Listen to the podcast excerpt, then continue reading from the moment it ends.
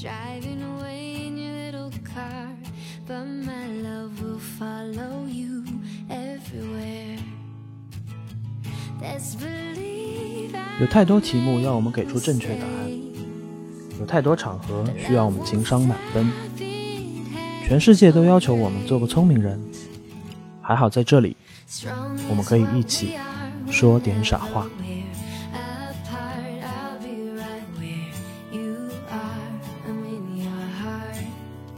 知不知道上海幼儿园毕业的小孩的英文水平的标杆是什么？是可以读《哈利波特》。他比方说可能家里有两个娃，嗯。有一个娃呢已经出来了，比方说在藤校或者是什么，是个样板，小手上呢还有一个小小小小小孩，于是这样的妈妈就会成为粉头，因为首先我有一个产品出来了，然后我现在跟你们一起在走，所以大家都会团这个家长的信息，然后这边就是商业的来源。就是我通过我的一些方式让小孩的视力变优秀的，这个叫鸡眼。你没想到内卷到最后连眼睛家长都不放过，因为我我的家长里面现在非常多的都是高知或者生意人，或者就是我们所谓的一些精英阶层吧。但是我也不知道为什么，回到孩子这件事情上面，他们的很多过往的知识会失灵，他们会忘记小孩是一个动态发展的过程，他们好像在做生意。Hello，大家好，我是付 T T，欢迎收听这一期的说点傻话啊。我们这一期来聊一个可能跟每个人或多或少都有点关系，但是又有无穷无尽的话题性的这样的一个事情啊，是什么呢？待会儿我们再来公开啊。我们先来，那 我们先来介绍一下今天请到的两位嘉宾啊，都是我的好朋友。啊，第一位是呃上海的一个基本上人所共知的学校的老师吧，桃子啊，我们请桃子来跟大家打一声招呼。大家好，我是桃子。对他刚刚说人人都知道的学校，是的，上海中学嘛，是吧？对对对，没有没有开玩笑，也是是一所在这个基础教育阶段，嗯，比较有名的学校。好，我们第二位嘉宾是郑大帆，郑大帆是一个刚刚脱离苦海的全职妈妈，她的儿子现在上了一所什么样的学校呢？然后我们请她来给我们打个招呼。Hello，大家好，我是甄大帆。刚刚 T T 说我是一个刚刚脱离苦海的，对，这在我们的妈妈圈的术语叫做上岸。我是一个马上要成为一名小学一年级学生的妈妈，呃，就是顺利的从一个私立的双语幼儿园，经过了现在上海每个家长都如临大敌的摇号，即将进入一所私立的双语小学的呃小学生的妈妈。所以今天其实是有很多血泪史和经验可以给我们来分享和交流一下。呃，如果没有忘记的话。有什么不开心的说出来，让大家开心开心。我就是，其实身为妈妈有责任感，真的觉得话题说出来，很担心对社会的生育率产生很多负面影响。啊、没关系，我们也不用那么高估自己的影响力，我们就说真话就好了。好，那我们今天就是聊一个可能在很多人看来会有一点点小沉重的话题，但我们觉得，因为它是生活当中可能或多或少必然会经历的，我们就尽可能如实、轻松、开放的来聊。我们今天为什么会想到聊这个鸡娃这个话题呢？其实是跟之前一个热播的电视剧有关系啊，大家可能猜到了，就是《小舍得》这样的一部戏。我想先问一下两位嘉宾，你们觉得这部电视剧当中让你们印象最深的一个情节或者一个桥段是什么？我在看这部片子的时候，我对于两个妈妈，我确实代入感没有那么强，但是张雪儿这个角色，让我的代入感跟我十年前的自己产生了非常强烈的共鸣。然后，所以有一个情节，也许很多人没有很注意，但反而是我自己印象最深的，就是有一次张雪儿在礼拜五的下午，就他们类似于是有一个像呃兴趣课的时间段，或者是班会的时间段，然后就有不停的家长就来敲门说我们要接谁谁谁走，最后这个教室里面只剩下四五个小朋友，因为剩下的小孩都已经去赶下一轮的补习班了。我当时对那个印象特别深，不是因为他跟我过往的生活有完全切实的一模一样，而是这种学校里面的活动，只要跟学习没有直接关系，有一些家长会直接选择放弃，因为他们需要带小孩去补课啊，所以我对这个情节其实印象非常深刻。所以它其实某种程度上也是现在真实的情况了，是吧？嗯，我不能说，我刚刚说它不是完全一样，但是它所反映的这种情况是存在的。对我也可以说，我现在我儿子只是幼儿园阶段，仅仅幼儿园，你能相信还是会有很多家长会提前把他们放学接出来去上补习班。然后呢，确实，我觉得可能这部剧现在上海有些时候你会发现提的更早，它还是讲小学阶段。现在我们就幼儿园也会有这种状状况发生了。然后我讲我看嘛，我其实没有看，我跟你说的，我都是微博和抖音刷片段。我印象最深的是两个关于钟老师的片段，我觉得它能代表一部分的那个家长的一个心态。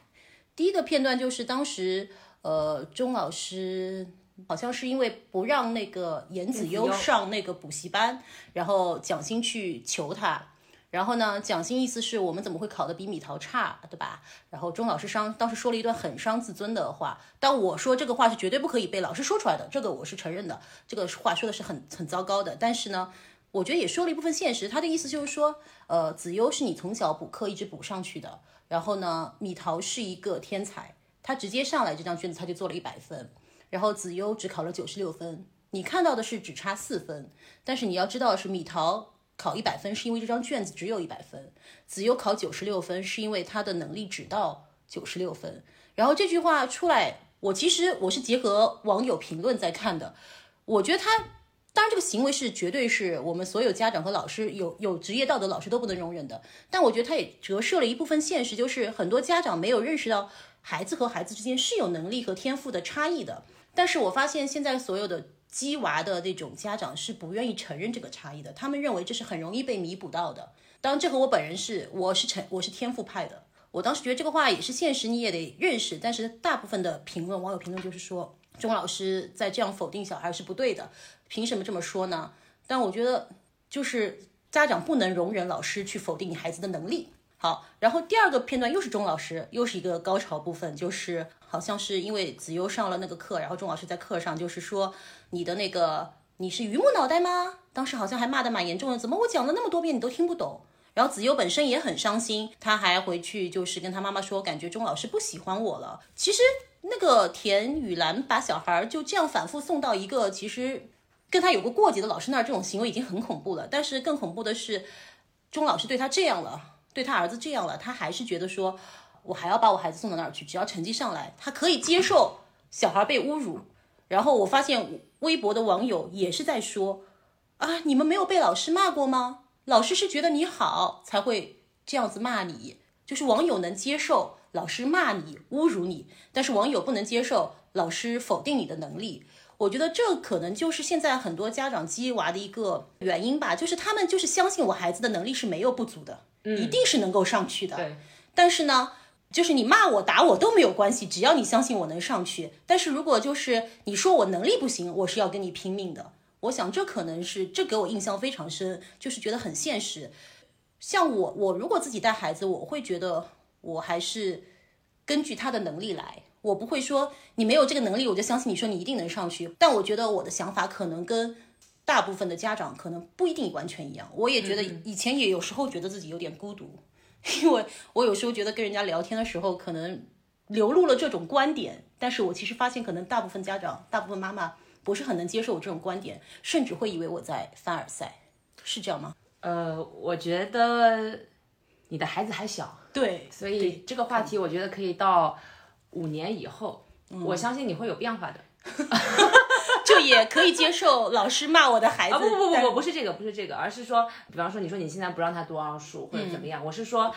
其实你会被这个趋势会裹挟。就像片子里面的南丽，其实我其实蛮理解南丽在这部片子当中的一个转变的，就是他在四年级的时候，他对于呃他们家女儿。他对欢欢是比较接近你这个想法，像欢欢，他很擅长唱歌跳舞，然后语文也很好，因为他的作文经常被老师读嘛。那数学差嘛，然后他就觉得只要扬长就可以了。但是避短这件事情，特别在小学往中学生，当然今年开始上海是摇号了嘛，所以这个情况某种程度上是避免了。但是像在十年前的时候，几乎每一个家长都会让小孩去读奥数，是因为当年的上海的民办学校。掐尖这种情况，对。奥数是一块是一个避不过去的坎，就连当年我工作的学校，尤其是我已经换过一所学校，当年我初入职场的时候的那所学校也是非常非常出名的一所民办，然后我去家访的时候，每一个家长都会拿出奥数成绩单，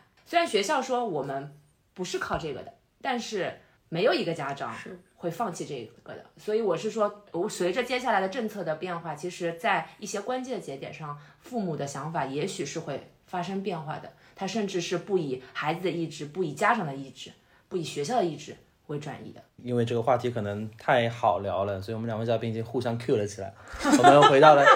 我们回到主要的流程啊。但我看你们刚聊的那个话题，也让我想到了一个很有意思的事，就是说，其实这部电视剧在播出之后，有一个比较明确的争议点。呃，网友在讨论，就是说，一部分人非常强烈的认为这部剧它是扭曲了现实的，嗯它并不完全真实，它也甚至有故意在制造焦虑的嫌疑。但是呢，另外一部分，尤其我看好像北京、上海的这个家长，很强烈的指出，而且举出了很多事实的例证，来说明这个剧反倒是非常真实的。它的本身的这个现实的因素，甚至这些具体的例子，都是在我们的日常生活当中处处可见的。所以我想问问看，你们觉得，呃，以你们自己的教学或者育娃的经验，你们觉得这部电视剧总体在真实性上是不是比较靠谱的？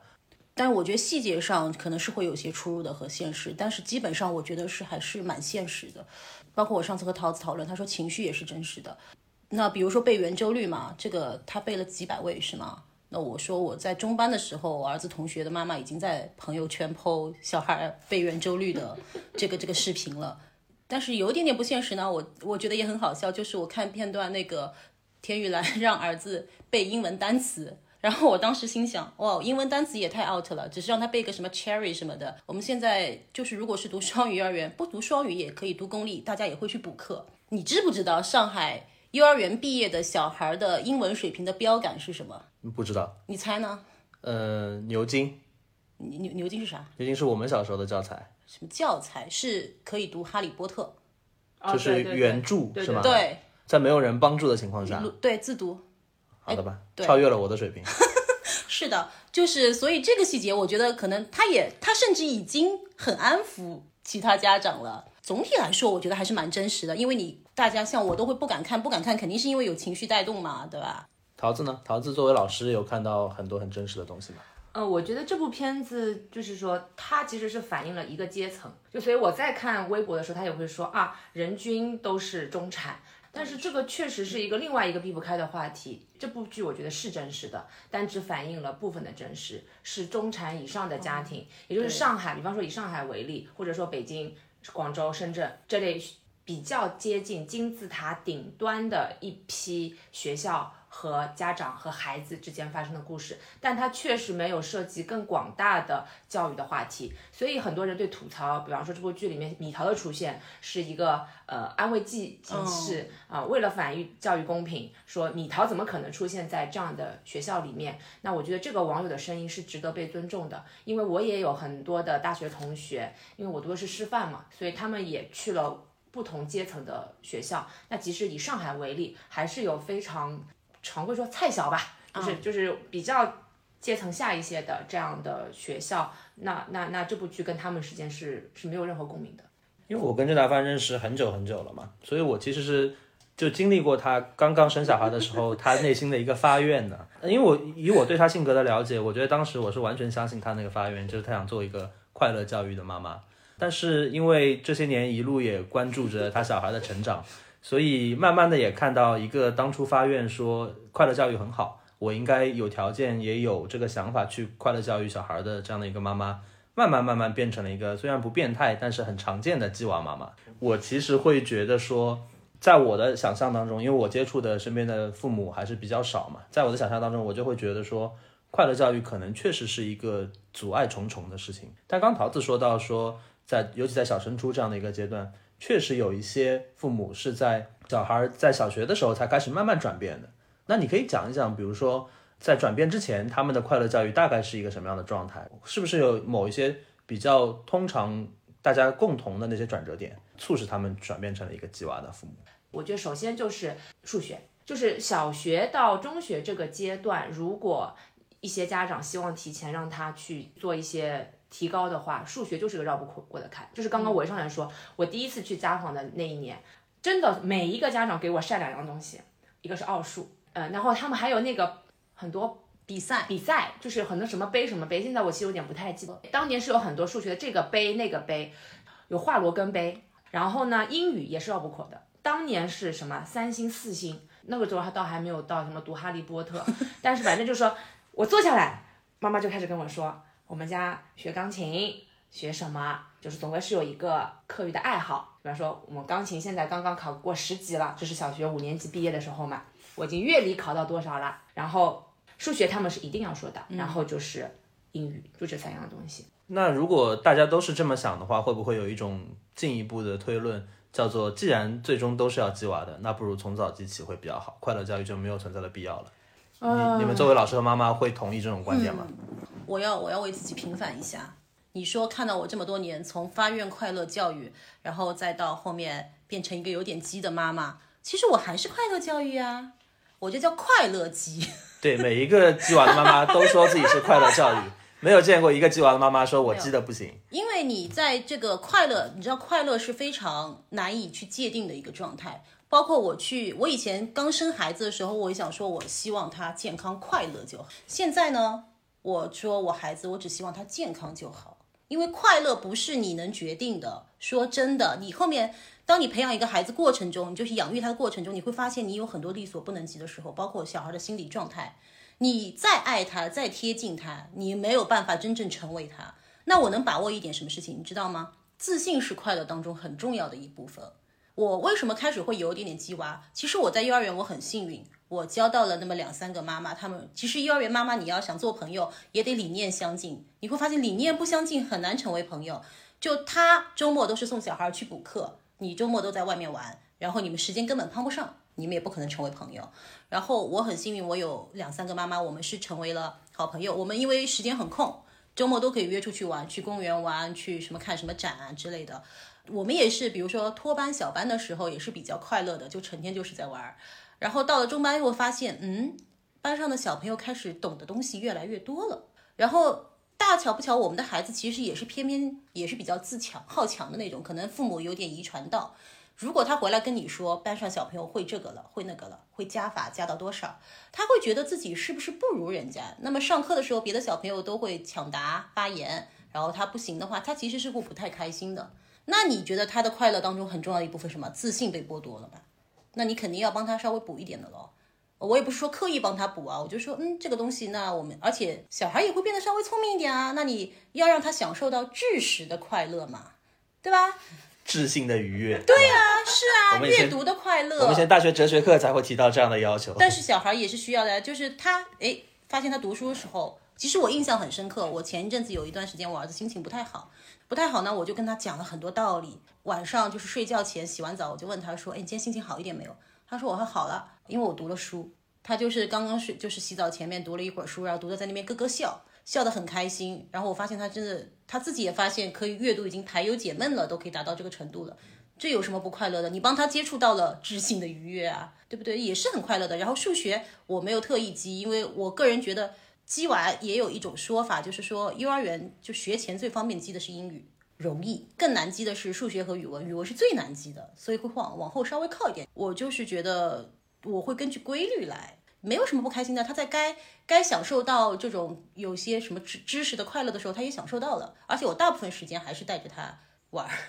他喜欢折纸，他每天有很很大量的空白时间，他可以听他喜欢的故事，他可以折纸，可以在家里找玩具玩，其实还是快乐的啦。你不懂啦。你刚讲的那个部分，我相信很多鸡娃的父母内心都是承认的，但是。其实，当鸡娃进入了一个可能会有点濒临失控的或者比较激烈的状态里面的时候，大家作为旁观者就会去审视说，你这个鸡娃究竟是为了让孩子获得自信，获得在一个集体当中的相对比较优秀的位置，还是为了满足自己的作为父母自己的这种需要，为了缓解作为父母自己的焦虑？这我觉得是大家讨论鸡娃最核心的一个话题吧。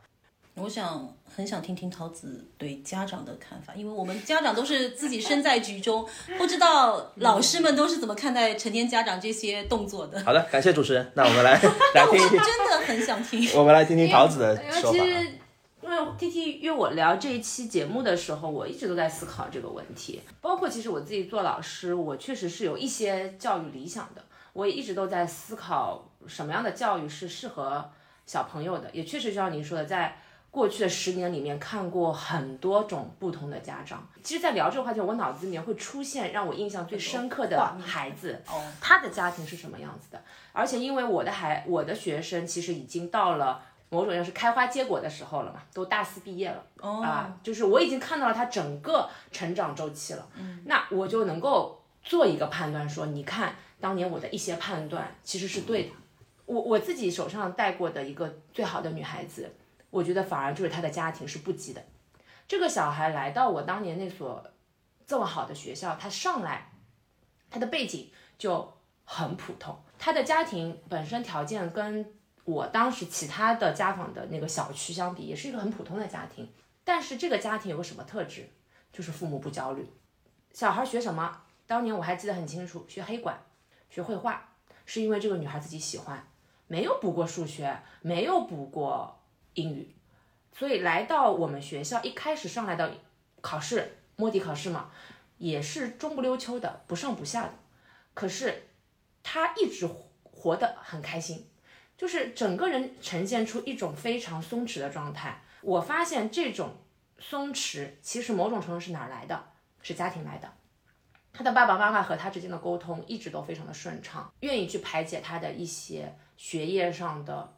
偶发的波动。所以像包括到现在，我一直都跟爸爸爸妈妈一直在传递的一个信息是什么？因为我我的家长里面现在非常多的都是高知或者生意人，或者就是我们所谓的一些精英阶层吧。但是我也不知道为什么回到孩子这件事情上面，他们的很多过往的知识会失灵，他们会忘记小孩是一个动态发展的过程，他们好像在做生意，就是此刻好像不好。那我有时候就会说，我说你买股票，你做基金。我们都是看一只一个公司的成长的一个趋势嘛，它此刻的波动是不要紧的，但是有很多的家长他会拒绝接受任何一个时期的小波动，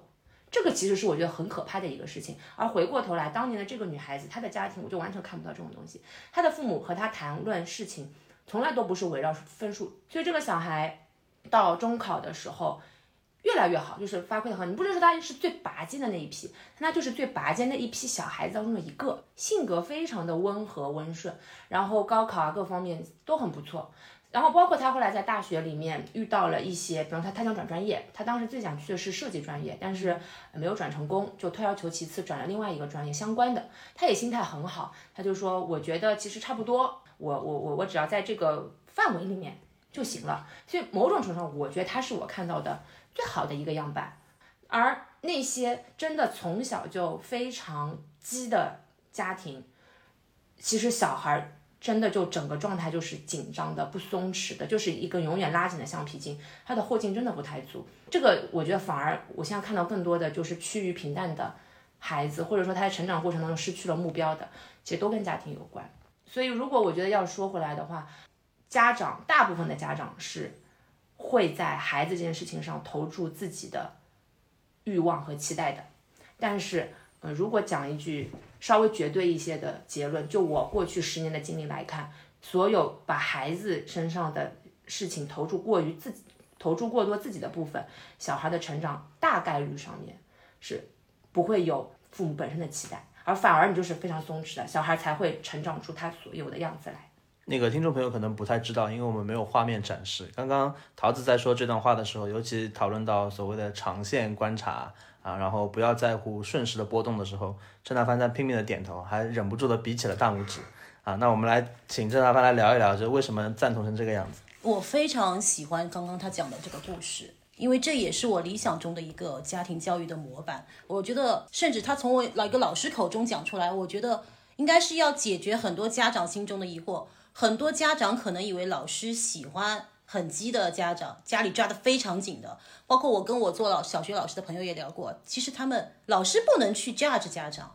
但老师其实并不一定真的很喜欢家长这个样子，因为这样子去抓了以后，小孩到学校的那个状态其实是不好的。家长就是不知道，他们以为我们在外面抓得很紧，小孩成绩一定很优秀，老师一定很喜欢，然后老师就会发现他在课堂上的很多状态是不对的。而且我非常喜欢他的一个这个故事模板，就是这个小孩是一个普通的家庭，然后但是父母不焦虑，然后导致小孩有非常好的状态，他的人生一直可以往上走。我因为是个全职妈妈，全职妈妈这个身份是有很多值得讨论的点的，就是全职妈妈的价值到底去哪里寻找？但我想的也比较穿，我就说我宁愿我自己最后大家都认为我是个废柴，我就是一个靠老公养着的在家里的妈妈，然后我也不要把任何我的成就和孩子的养育挂钩。不管他将来是上好大学不上好大学，然后不管他将来是有什么成就没什么成就，都跟我没有关系。我养得好，哎，很开心。尽量不要养得不好，但是就是说我我不想要，就是说让别人看到这个孩子，然后就是就是说才能决定我的价值。我不要，我要不然的话，我很容易把我的 KPI 下到孩子身上。小孩什么什么考到什么学校了，说明这个妈妈很好。不然很多人会 judge 你一个全职妈妈，小孩都没带好嘛这件事情。嗯，但我决定我要放弃这种。别人要是说的话，我也不会去理会。因为现在其实很多关于父母鸡娃的争议点嘛，有一个很重要的，就是尤其像刚你讲到的，在全职妈妈身上体现的特别明显的，就是大多数的父母确实没有办法把自己的人生价值跟孩子的教育完全脱钩，因为他觉得花了大量的时间精力，甚至做出了牺牲，对吧？比如说，呃，可能有一些家长为了小孩买一套学区房，这个确实不是一个对普通人来说确实不是个小的牺牲。他这个事情足以改变他整个的人生轨迹，所以要做到说我投入了那么多时间、精力、成本，然后说我我跟小孩的教育是跟我的人生价值是脱钩的，对吧？我不不去在乎，我觉得某种程度上，这个只有自己的人生的价值感非常充盈，或者获得了很多世世俗意义上成功的人，可能更容易做到这一点。但是我们也不得不承认，大多数的人就是普通人。但我觉得人很重要的一个能力在于要反思。我觉得我们就是做妈妈做什么，到最后你要承认你就是一个普通人，甚至你不得不去在孩子身上实现你的一些虚荣心也好什么的，我觉得都是正常的。大家都是普通人，都会有产生这些很正常的想法。但是我觉得，如果你的人生时时能有一个反思，你去读一点书，然后你去想你这对不对？你包括你说我我要怎么样一下让自己的生活更正常、更健康一点？加入诗和远方也好，或者说我再重新的去找一些别的价值感啊什么也好，都是只要你是在这个状态下的，我觉得都是可以的。就是，所以总结一下就是。其实，在人生意义上，要跟小孩的教育稍微脱钩，或者说一定程度的脱钩，不能完全绑定。但是在情感和时间精力的投入上面，一定要重视。对，没错，就是你不要真的只看重结果，好，结果你很看重，其实过程你完全脱离。其实反而你越是你在过程中重视，你不去重视结果，但其实自然会开花结果。好的，谢谢两位嘉宾，今天不要提有了啊。好，我前面。聊了很多的电视剧相关的，包括已经引申出一些我们嗯经历过的、我们看中的那些例子了。嗯，我想再借这个机会就往生活上面再靠一靠嘛。我知道郑大帆最近心情还挺好的，我们刚介绍他已经上岸了，而且是刚刚上岸。听说上岸之前还拖着老公去杭州拜佛烧香，是吧？是。呃，这是一个我我上次听你说，你你说这是一个很常见的，很多父母都会去做的事情。你没有看最近的公号，大家就是没有别的事情做，只是到处去拜佛。拜佛还有很多讲究，你去普陀山，可能他就遗忘你了，因为拜的人太多了，管不住你。就还好，我去拜的杭州，除了灵隐寺，还有一个我心水的小寺，有点我不会告诉你的。没事，我也不需要去拜。每次有点小事就去拜一拜，包括拍车牌。所以就是我我我说的当然是有点觉得好玩啊，但是就是在我看来，我觉得你跟你老公教育孩子还是比较健康和比较好的一个日常模式。即便这样的话，在遇到比如说摇号、比如说重大节点的时候，还是要借助很多超验的力量，是吧？就是求得一个内心的平静嘛。啊，但还有一个原因是，其实摇号呢，摇号过程你无法控制，但是你到底去摇哪个，你还是可以要控制一下，你去研究一下。太累了。太累了，本来指望呢是让我丈夫带我去那边散散心，我们住一个晚上，然后就第二天烧完香就回来嘛。结果没有想到，我丈夫的安排是早上九点钟就上了火车，下午就是如果赶一赶，我都可以回来接孩子。这反正就是当天像一个出差一样的完成了这个任务，一个日理万机的创业者的拜佛之旅。是对，在很感激他还肯陪我，但他就说还愿你就自己去吧，大家还去还一下对吧？但我我我我还是想说，我要分享一个正能量的拜佛，那个就超验力量嘛。我做了一个比较正能量的拜佛的方式是什么？呃，去年我开始为小孩幼升小焦虑的时候呢，我就就很关注各种教育话题，包括去年出现一个很很让大家都看了都会哭的一个呃女女性叫张桂梅，对不对？嗯嗯，让华坪女高的学生在那种环境下能够一个一个冲出去，我当时也很震撼，就是很为她的那个感动，因为我知道多么难。即便现在在上海，大家想要去考上好的大学，什么都已经据说是很难了啊。然后我当时研究就是觉得我们在那边焦虑，其实我们还是已经起点是比较高的焦虑了。那人家还有一些人，他焦虑真的是为了改变命运的。我就后面微博刷到说，哎，开放了华坪女高那个救助基金会的那个账号，我就开始每个月捐点钱进去。其实把它当成香火钱，有一种就是也是祝福中国的教育一种感觉。我觉得这是我分享的正能量的教育方这个烧香方式啊。就是我包括我就收到了我儿子的录取短信以后，立马又去往那个账号里面捐了一点钱。但这个我可能会持续的，就是每次你当你再去为你的小孩，你在上海这样一个国际大都市，为你的小孩。就是升学，想要更上一步去焦虑的时候，你要想想，在中国的这个环境下面，有多少人还是连受教育的权利都几乎是被剥夺的。想到这个的时候，就还是想做点什么吧。我觉得这也是我的诗和远方。好了，我们先讨论拜佛，不要急着上价值。然后 你你有什么好奇的？你说。我想听桃子讲讲，就是有没有类似可能在我们平常人看来，在教育的过程当中比较好玩的事情。就比如说我听到拖着日理万机的创业的老公去去杭州拜佛，我觉得这个事情至少对我这个没有身在圈子里的人来说，我觉得还是挺震撼的。这有没有？你作为老师，你肯定也接触过很多打引号的奇葩的这种教育的事情和案例吧？呃，像我现在在的学校呢，还是读英文这件事情，就像你说的这个卷啊，我觉得很夸张。对就是什么呢？因为我们这个小孩大部分他未来是要出国的，因为出国的话，我们知道其实到十二年级的时候，会其实他们申请是在十一年级，就是国内的高二。他们的高三其实是没有什么要忙的了。那在你十一年级要去申请海外大学的时候，你的手上要有几样东西，一个我们叫标化成绩，标化成绩就是指英语，你不管托福、雅思、多邻国，现在对吧？然后这样一些标化成绩你得去考，然后学校里的 GPA，然后你还有外面的一些特长，你得就三三块构成。那么我们呢是在六年级。而且有一些小孩他根本就不需要，就是父母的规划本来就是到高中才出去，可是，在这么小的时候就在读托福，他们都要拼托福成绩，他们以此来证明我的小孩的能力是很强的。然后我说哦，是小托福吗？一定要说 no no no，是托福哦，我们是托福多少多少分呢？那我们知道托福这个成绩它是过一段时间它就会失效的嘛，它它它是一个只为了你之后申请学校的一个标化成绩啊，其实并没有什么一定要此刻去做。但不，有些妈妈就一定要去做这个事情，以此来证明。但是这个事情会有一个很搞笑的事情是什么？因为你考托福，你就是要占用很多成绩的。我们自己也考，我自己也考过托福，它就是一个应试的东西，你得阶段性的、密集的时间投入进去。那会有个什么问题？它必然是要占挤占你小孩其他时间的嘛？那那其他可能学校里面的情况就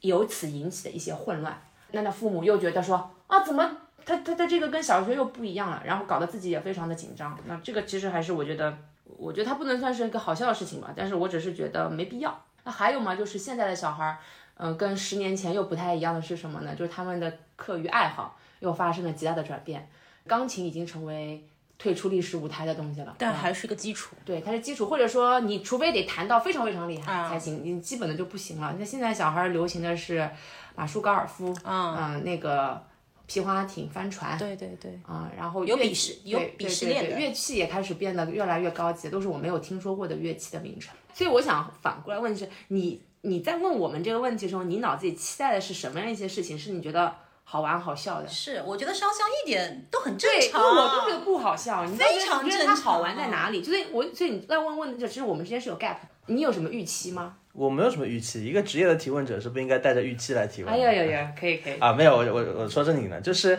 因为我个人的所谓的教育的经验，已经是我自己亲身发生的，太老了，太老了。我想，比如说我的初中是九十年代上，你高考前没有烧过香吗？我没有，我烧了，我也烧了呀。每年逢年过节都要去寺庙里，临近高考，你会我高考也是跟每每个初一十五，我妈带我骑的自行车，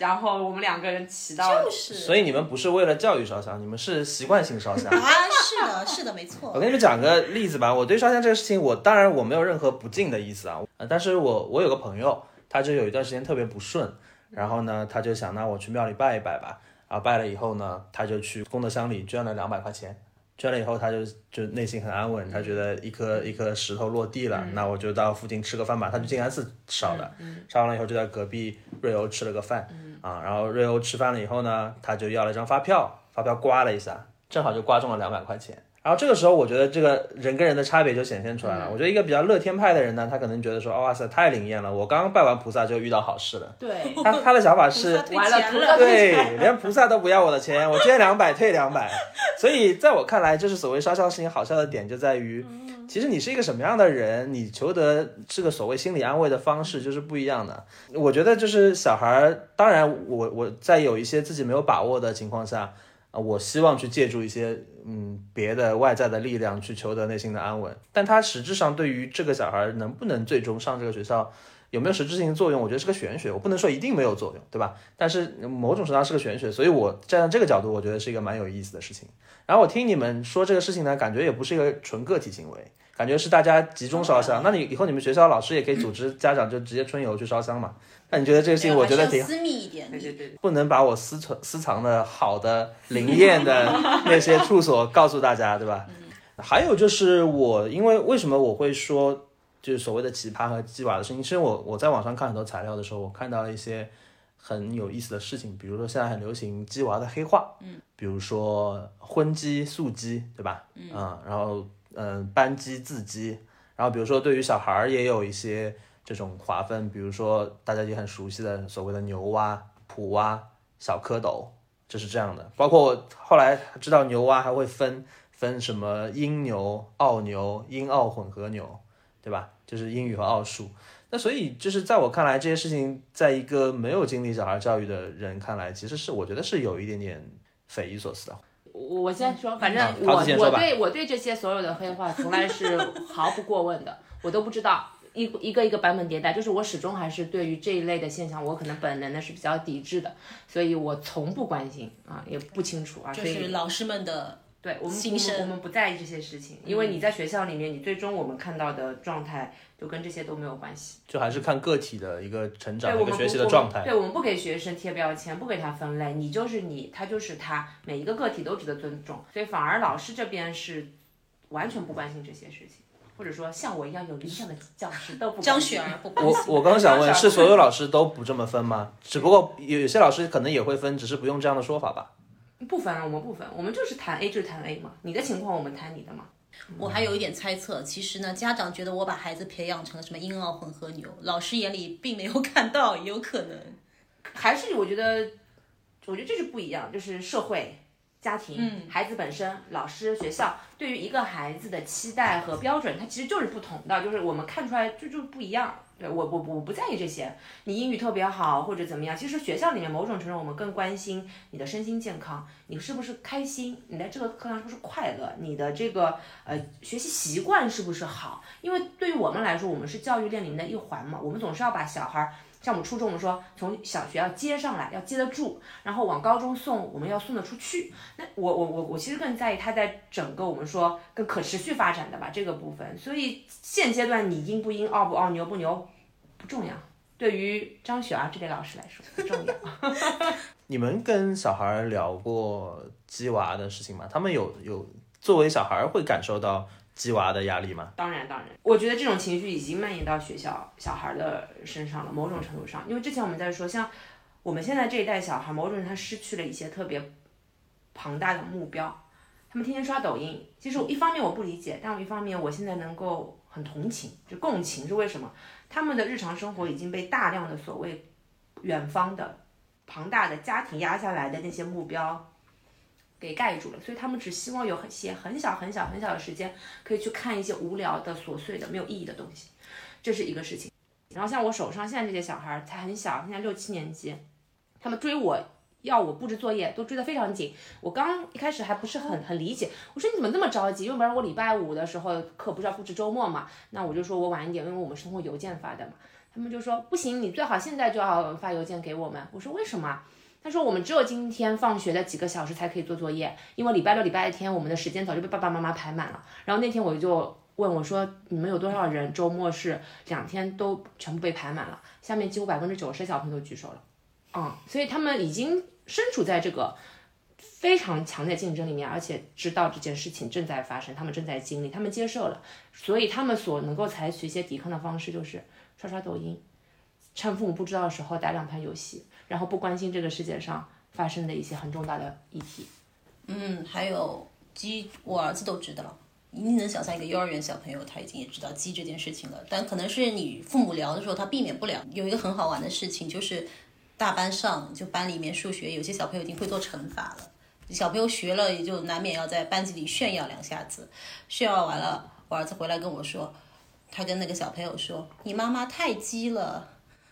当时我真的觉得，哇哦，就就不要造成妈妈的社交灾难了。当然也还好，就是个小故事。但我觉得我儿子自己会去说，也挺好笑小朋友笑的。小朋友都知道，我举个例子啊，我听你讲讲完，比如说他们的碎片时间都可能因为压力太大嘛，所以我可能只能看看抖音、打打游戏来消解一下的话，我可能听到背后有一些潜台词，就是说，如果可能的话，如果他们的时间更多的话，也许应该去接触一些更广大的、更复杂的、更深刻的东西。是那作为老师，在这种情况下，是不是有可能尽可能的去给他们填补一些这样？当然，这其实反过来就是我们在做的事情。嗯我们学校里面某种程度上也在做这样的事情，特别是在基层的老师，特别是如果内心有理想、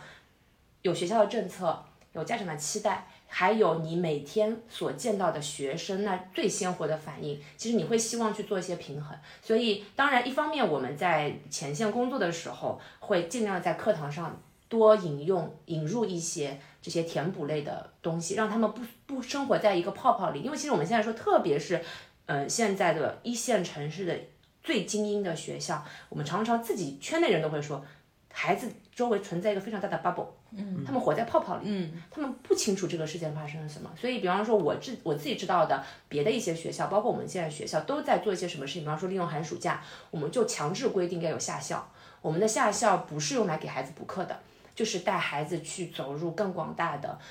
中国的乡村地区的，而且我们就是要做最真实的接触，而不是那些精致的啊。比方说你走到，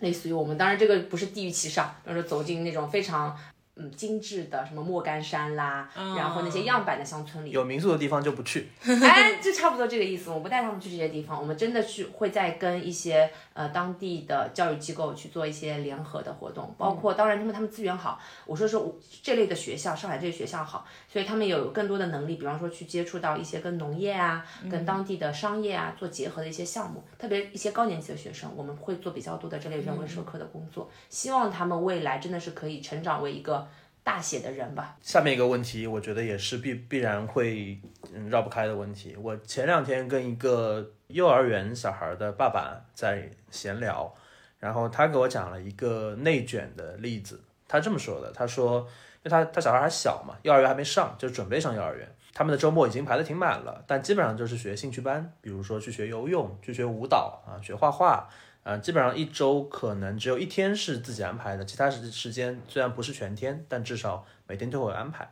然后他就发现说，他女儿的同学就会，他们的家长也好，那个小孩儿也好，就会看着他女儿去上什么班，比如说今天去学游泳，游泳了，然后他可能通过妈妈或者他们小孩之间自己的交流，知道了这个事儿，然后他们班的同学就会去看他女儿游泳，然后顺便考察一下这个班怎么样。如果觉得这个班不错，那家长就会拍板说，那他们去了，我们也去，反正小孩一起玩也挺好的。我觉得从这个意义上来说，这个本身的情况是非常合理的，对吧？因为你有一一定的圈层，同学之间大家又是很好的玩伴。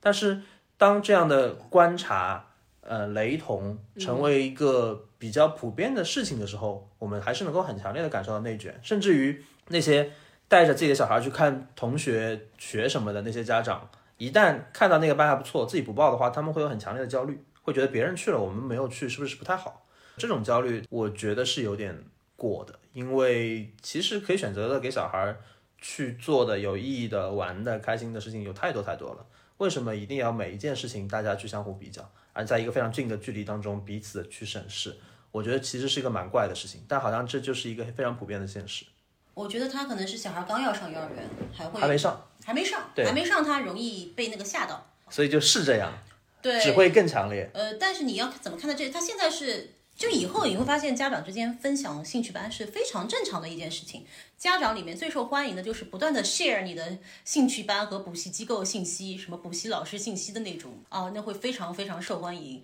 如果有些家长被发现偷偷藏着掖着，那就会被万人唾弃。他以后不会觉得这有什么了不起的，因为。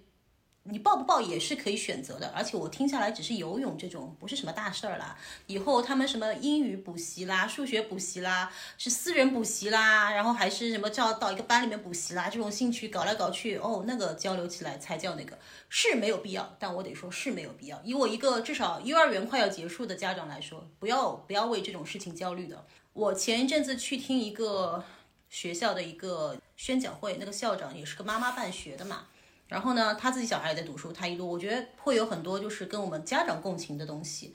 他有四个字，我觉得挺好的，叫做以终为始的去考虑问题。你去考虑你孩子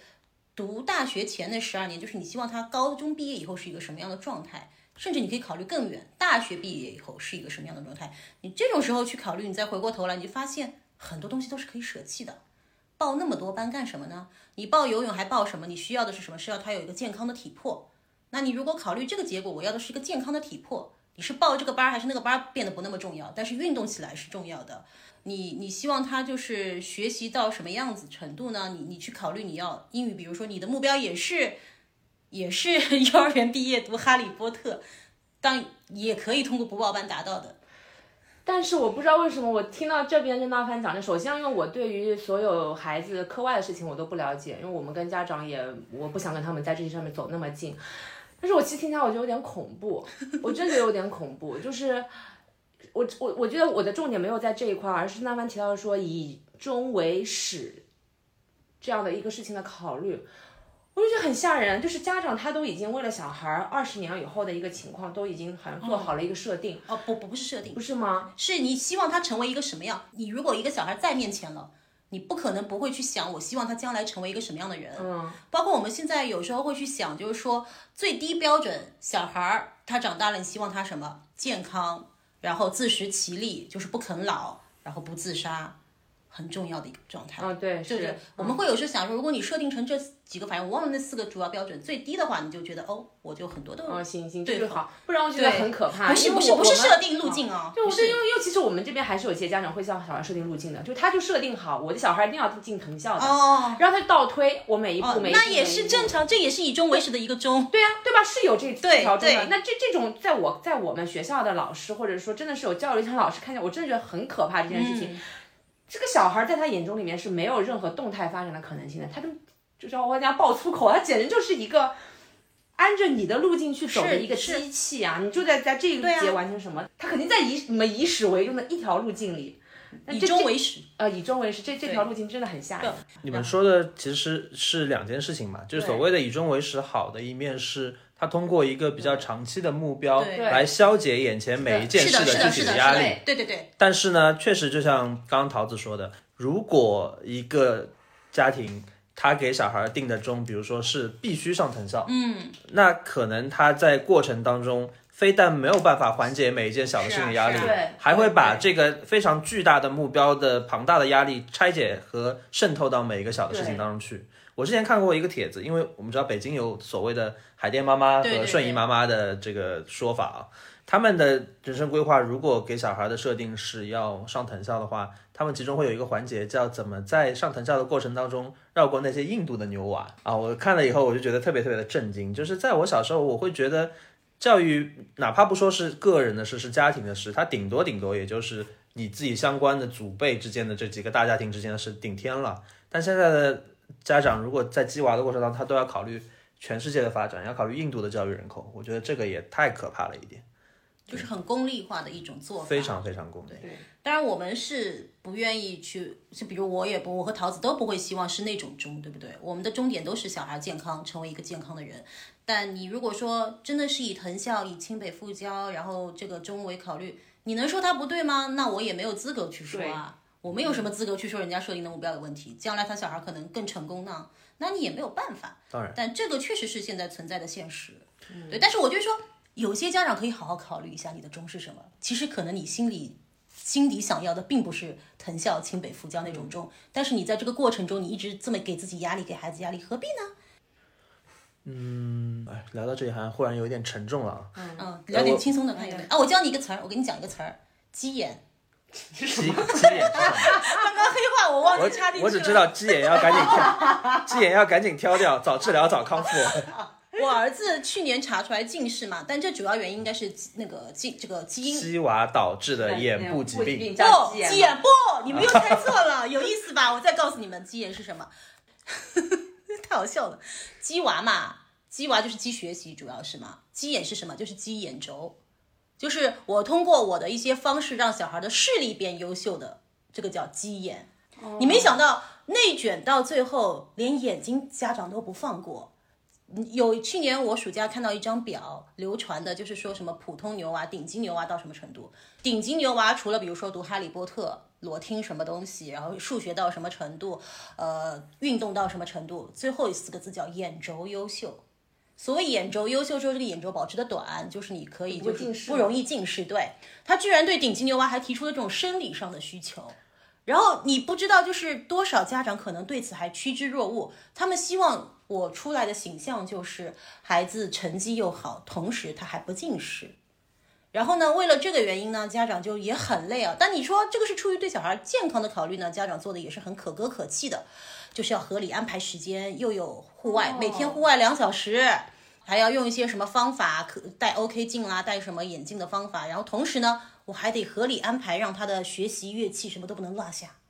这就是鸡眼。当然，也有一些很多家长是因为鸡眼的原因，就干脆就放弃鸡娃了，这也是存在的。但你能，我看到鸡眼这两个字的时候，连我都震惊了。哦我说哇，这个机械居然已经到这个程度了，连生理都不放过了，已经。我跟你讲两个感受。我听到你讲完这一段以后，第一就是因为我自己是一个遗传的对深度近视，嗯所以我觉得再怎么激，你敌不过基因。是的，啊，所以有有很多事情也不是你努力就一定能是的得到，它还要考虑历史的进程。是的，啊第二就是说，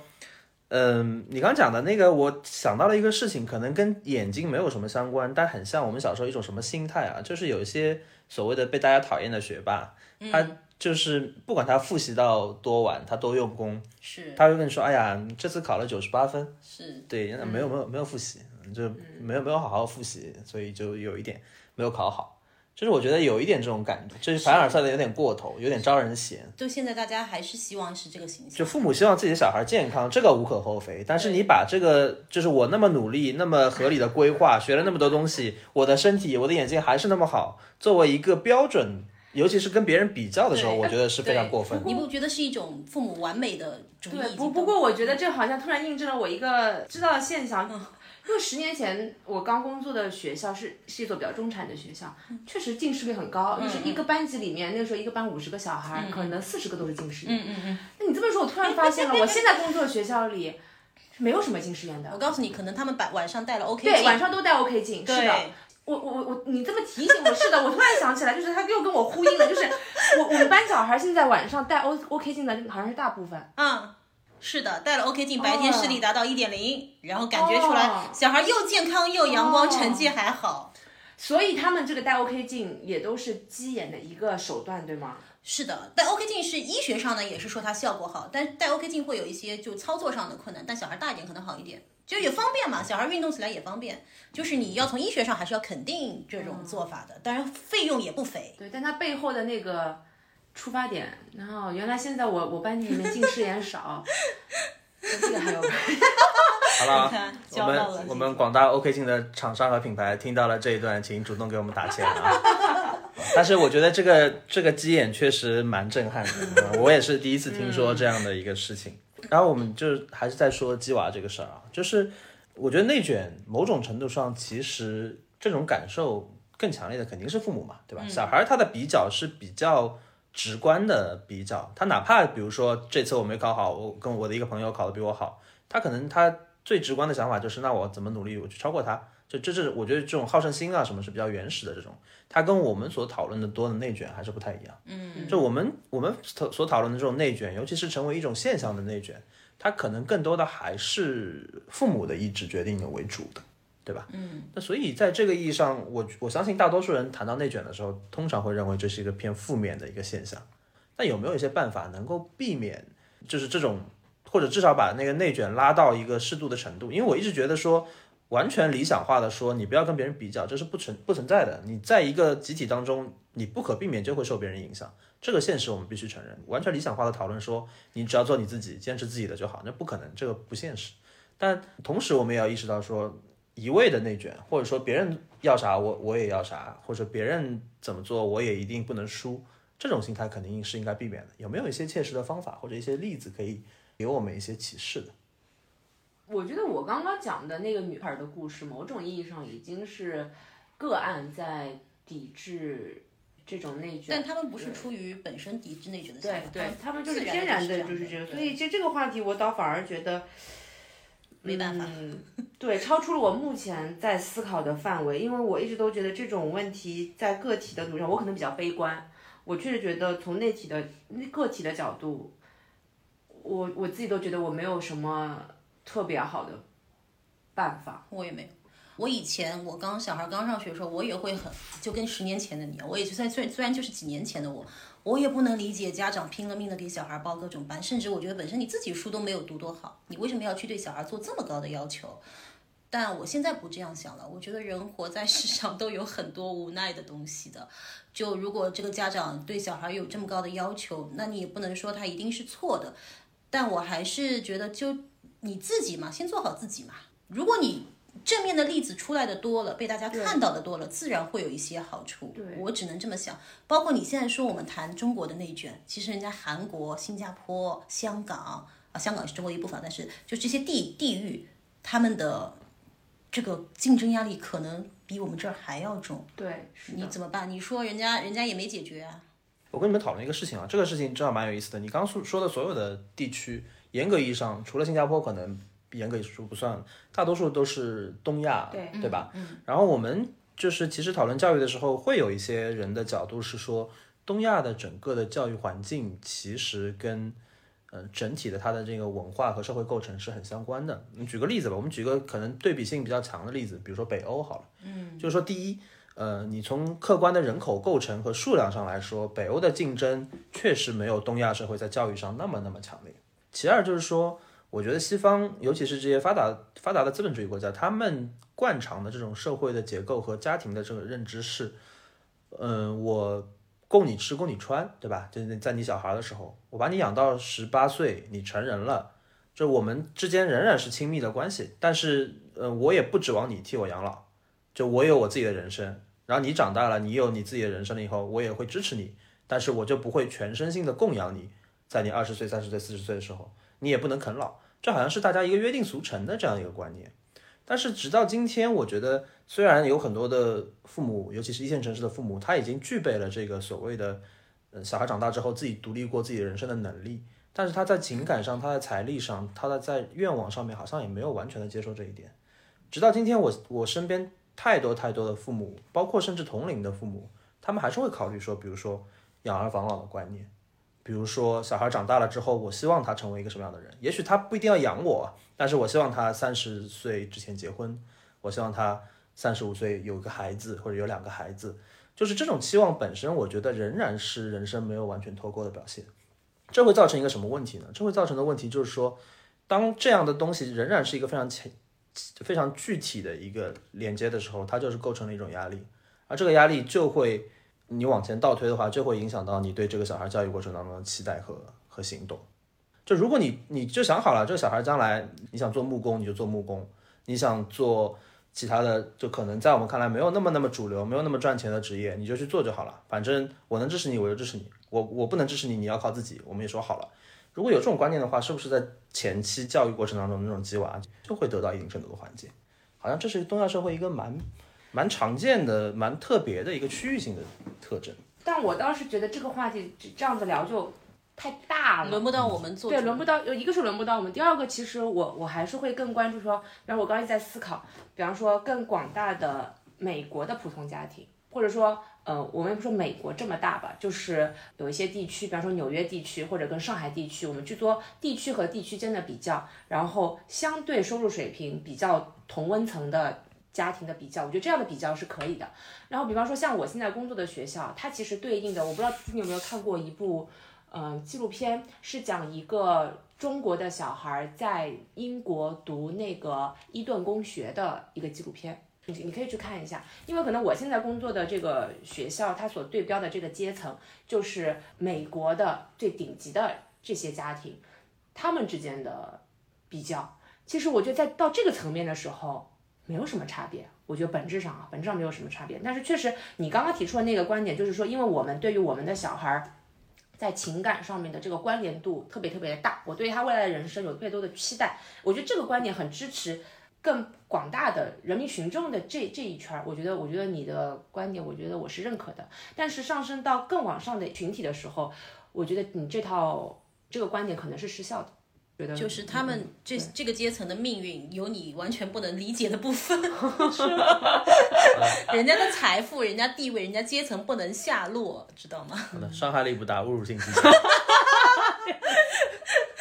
所以你们两个人的核心意思，我总结一下，就是说，这个焦虑和彼此的影响是客观存在的。存在对所以最在你们看来最好的解决方式是通过自己的努力去挣脱或者尽可能的疏远这样的一个焦虑而找到自己比较舒适的一个状态。包括像现在呢，我觉得年纪也到了一个相对比较成熟的阶段，我跟我的家长的关系是相处的比较好的。那么我的方法其实是第一个，因为家长某种程度上你要非常理解他的焦虑来自于哪，就你你跟他之间本质上你们的目标和利益其实是一致的，所以你只要让他知道你也真心的在爱着这个孩子。第二，你的业务能力是足足够好的，然后我会主动的告诉他。就是我像我现在每次新接班，特别是新家长，我马上会告诉他我的教育理念大概是这个样子的，我也会马上问问，哎，你们家里面大概是怎么去教育小孩的？我们快速的上来，我就把这个事情现在明面上我们就可以谈掉。那么家长会知道，哦，也许你跟我之间在方法上会有一些不同，那我会告诉他，以我过去的专业的经验，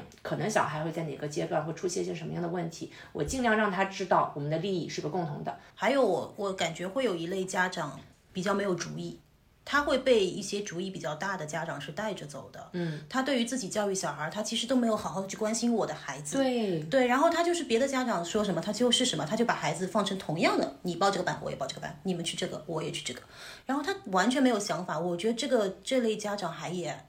也是存在，然后他们真的要好好想一想，你要自己去跟你的孩子多沟通，而且要有自己的想法。我真的完全不能想象，居然现在有人带孩子不是自己去想我怎么带，是跟着别的家长的步调去走的。然后其他那个家长也确实会有像一个领导一样，有一群粉丝啊，是啊，现在对是有叫什么像像妈妈群的舌头，对，有的呀，就他的小换个词，换个词，粉头，粉头，舌头。对不起啊，现在的妈妈群里面也是有粉头的，就他们通常是这样的，他们自己的小孩是已经。他比方说，可能家里有两个娃，有一个娃呢已经出来了，比方说在藤校或者是什么，是个样板。小手上呢还有一个小小小小小孩，大概跟他们的年龄是一样的。于是这样的妈妈就会成为粉头，因为首先我有一个产品出来了，然后我现在跟你们一起在走，所以大家都会团这个家长的信息，然后这边就是商业的来源，所 以就这样，他们团课、团东西，就是都听这个粉头的，对大大小小这种都有。都有。嗯，我为什么会关心这个问题啊？是因为我因为录这期节目，我还特意去做了一些功课，然后有一本书应该很多人都知道，嗯，是一个美国的人类学博士写的，他自己亲自的一个育儿观察。它不是一个严格意义上的人类学著作，但它其实提供了很多很有意思的这个观察的现象。因为他自己到了纽约的上东区嘛，这个应该如果我们讨论阶级啊，讨论人际压力啊，我觉得是纽约上东区应该是一个全世界范围内都可以公认的一个人际压力比较大的地方。那个书叫《我是个妈妈，我需要铂金包》啊，我可以给大家简单的念两段，我觉得蛮有意思的，就是他观察到的在上东区鸡娃的一些一些现象。他说，在上东区，两岁大的孩子必须上正确的音乐课程，到了四岁不会游戏的孩子就得请顾问。然后呢，他们有太多的加强班要上。托儿所放学之后呢，除了法文课、中文课、小小学习家课、烹饪课，另外还有高尔夫球课、网球课、声乐课。啊，就其实他写的不是现在啊，他其实是已经距距离我们比较远的纽约上东区了。那可能正好是中国现在发正在展到的，因为这个就像我现在带的学校，然后他把纽约所谓的这些上东区的全职妈妈，就上东区的贵妇，称之为艺高人胆大的曼哈顿艺妓。然后他也提到，他们那个时候的家长就是要去小孩入学的话，他们家长也要参加面试，要填非常非常长的申请书，然后要填写。家长的信用卡号码、大学的 GPA，然后祖辈的身份和职业，然后他那个时候他就有有一句是书里面的官方吐槽，他说他们怎么不叫我们填一下我们就是多久上一次床啊？就是他觉得你先说，我待会儿有例子跟你讲。啊，你你说吧，你就你你说到这么爆炸的点，我就让你说完吧。就是你你们，我不知道你们记不记得之前前几年有一个学校新出来，就是幼升小，当时啊，我们那年还蛮轰动的，就说有学校呃要考家长智商，其实并不是真考智商，可能只是做了一套题打发时间。有学校要看爸爸妈妈的身材，啊，对啊，这个对吧？是真的有是吗？是啊是啊，为什么要看身材当时是当时那个学校呃是有这个消息，看父母的体重嘛，就是说如果你是个胖子，那我就丈夫怎么办？很难管理。但当时叫大家就反驳就是他是看你从身材判断你有没有自我管理的能力，嗯然后还有一个学校是让你填到祖辈的职业，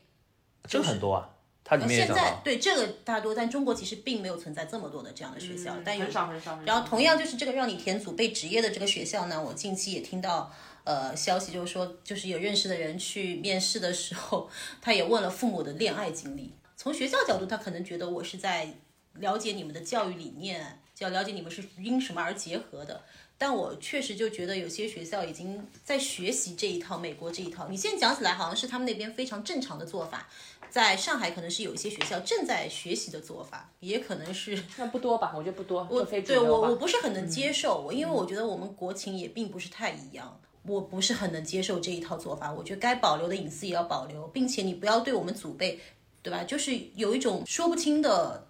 目的在里面，感觉。嗯，确实也不多了，不多。这嗯个我觉得这样那一两个爆出来就已经是全部了，也没有那么多学校这样。而且现在随着摇号的话，我觉得至少走嗯中高考路线的话，某种意义上还是在往好的方向是去去走的。是的是的所以他那个书里面，他就是在写说，就算是在纽约上东区，哪怕很多人觉得，在很多人看来这已经是一个幸福的伊甸园了，可是在这个伊甸园里面，夏娃也是分等级的。啊，我觉得就是他还是蛮毒舌的，但是又很准确的讲出了一些很残酷，但是又客观存在的事实的。所以我们我们也会看，我看这个书的时候也很强烈感受到，过去的美国发生的很多事情，其实在今天的北京、上海或多或少的也往那个方向去呈现了一点。嗯，所以我想问你们，就是你们觉得我们我们抛开一切的限制啊，成为一个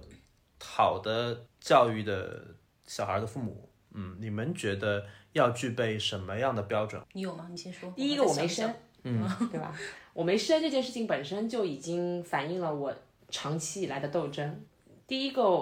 我觉得先讲财力吧，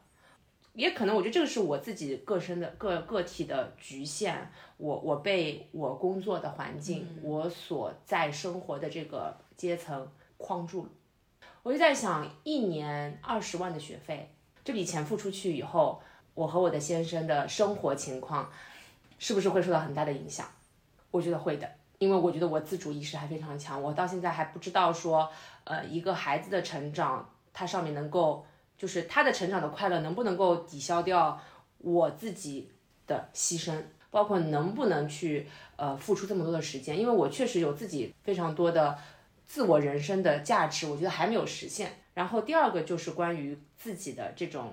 个性的稳定性，我倒是确实觉得一个家庭。爸爸妈妈两个人的情绪的稳定这件事情，因为我在教育工作当中，我觉得我是个情绪稳定的人，但是我觉得我在生活中我不是个情绪稳定的人，这个事情必须割裂出来看，因为面对的学校里面这是职场环境，我觉得我在职场上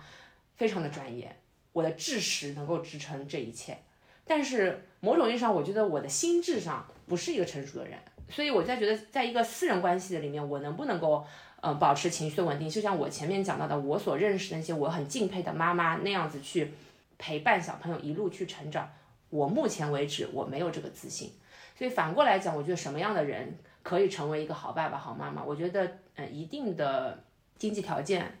是需要的。当然，这个我觉得可能有不同的声音啊，只是我个人是这么觉得的。然后情绪的稳定，我倒反而是觉得所有的爸爸妈妈都应该往这个方向去努力。必须回到刚刚我们讲那个问题，你必须要能够在过程中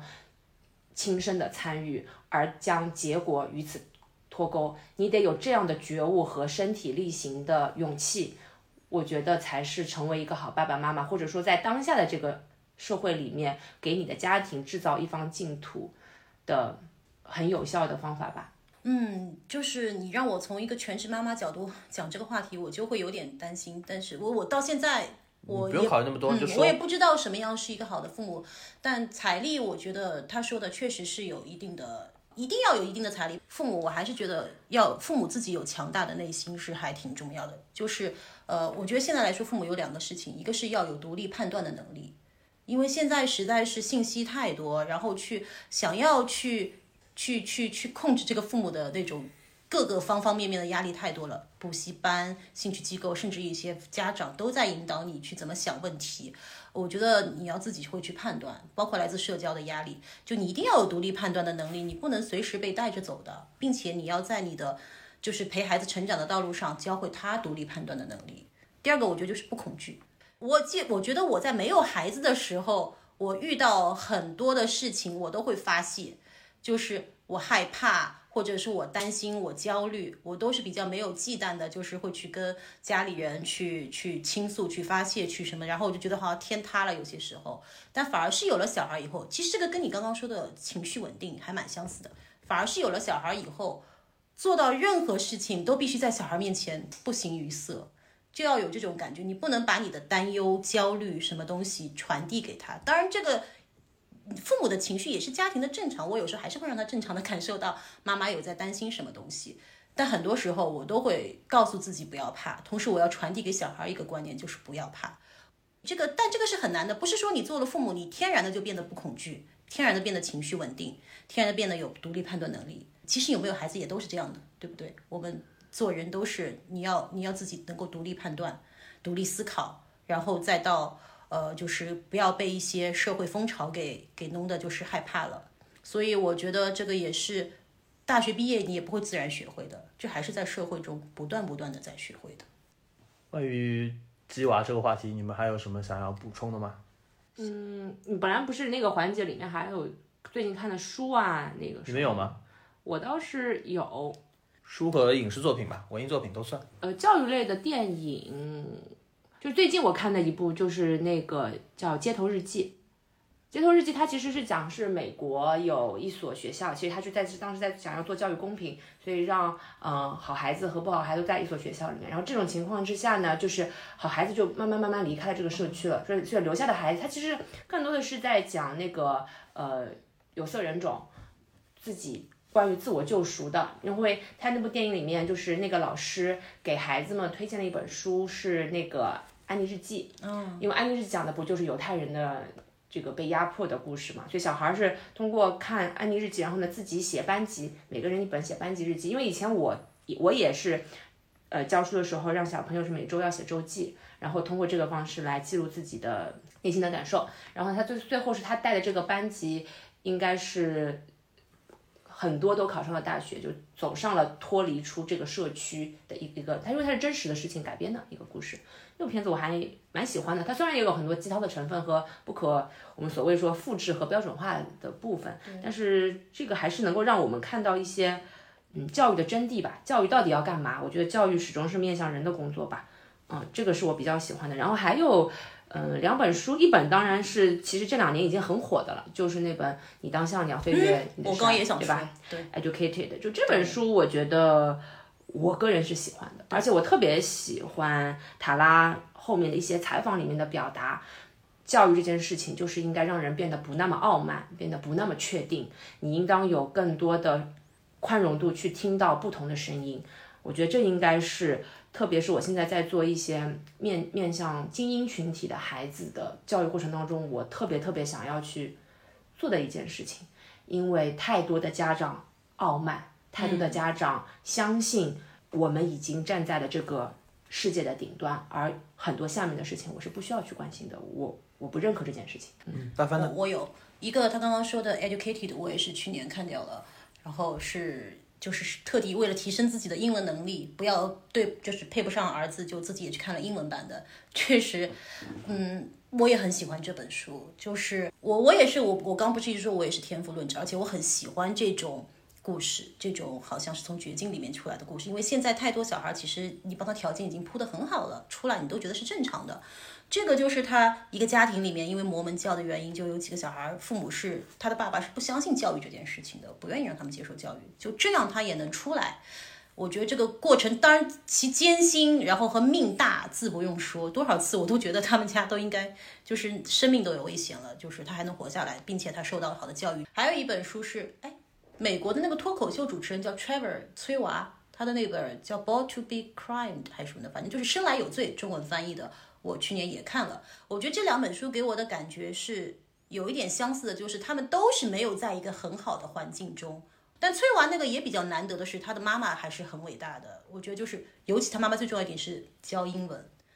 英文帮他获得了就是可能不同于他的同同伴的那种那种受教育的一个权利了。这两本书呢，给我的感觉就是，父母如果你真的去看一看，你把你的焦虑就卸下来一点，就是。这两位这两个孩子本身当然肯定是也是 talented 的有天赋的那种，但确实就是说，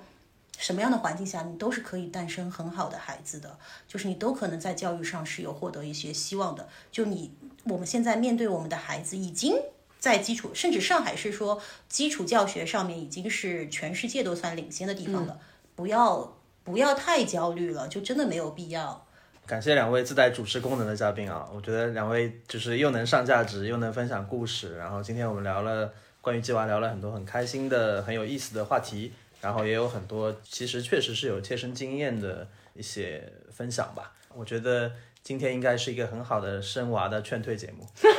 希望大家不要受这个节目影响，该生还是要生，该教育还是要教育，是给了一些希望吗？啊，对，同时我们就是在劝退的同时，又告诉大家，这个劝退只是劝你们谨慎，但是如果你们下定决心的话，我们也希望给大家分享很多很好的东西。你看，那我们主旋律的嘉宾要求我强行拉回来。好，那我们呃最后感谢大家的收听，那我们下期再见，拜拜。养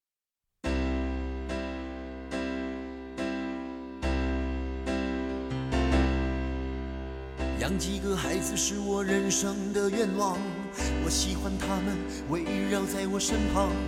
如果这纷乱的世界让我沮丧，我就去看看他们眼中的光芒。总有一天我会越来越忙，还好孩子总是给我希望。看着他们一天一天成长，我真的忍不住要把梦想对他讲。总在他们的身上看到自己过去的模样，对自己，对人生，对未来。